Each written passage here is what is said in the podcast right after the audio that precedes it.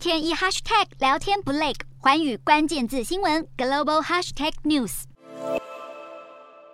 美国联准会加速转鹰，推动美元指数来到二十年新高。比起黄金，传统的避险天堂，现在金融市场更看好投资大宗商品，对冲通膨压力。而最大指标就是石油行情涨跌。布兰特原油与美国西德州中级原油今年分别涨了五成六与五成九。现在亚洲国家求油若渴，又对俄罗斯货敬而远之，缺口自然就由中东产油大国沙乌地阿拉伯来补。七月份，沙国阿美将把部分卖给中国的扣大转给日本、南韩与印度等国，同时把当月出口到亚洲的阿拉伯轻原油售价每桶上调二点一美元。油品变贵又变抢手，沙国阿美第一季才缴出亮眼财报。俄罗斯产油量因为西方制裁每天减少约一百万桶，OPEC Plus 同意未来两个月会将日产量提高六十四万八千桶，替美国总统拜登七月出访沙国商讨高油价来铺路。而中东国家卡达则是携手法国能源公司道达尔扩增液化天然气，两国能源巨头将合作开发卡达北方气田，将卡达液化天然气年产量从目前的七千七百万公吨提升到一点一亿公吨，增加四成，希望通过提升产能，巩固能源市场的支配力。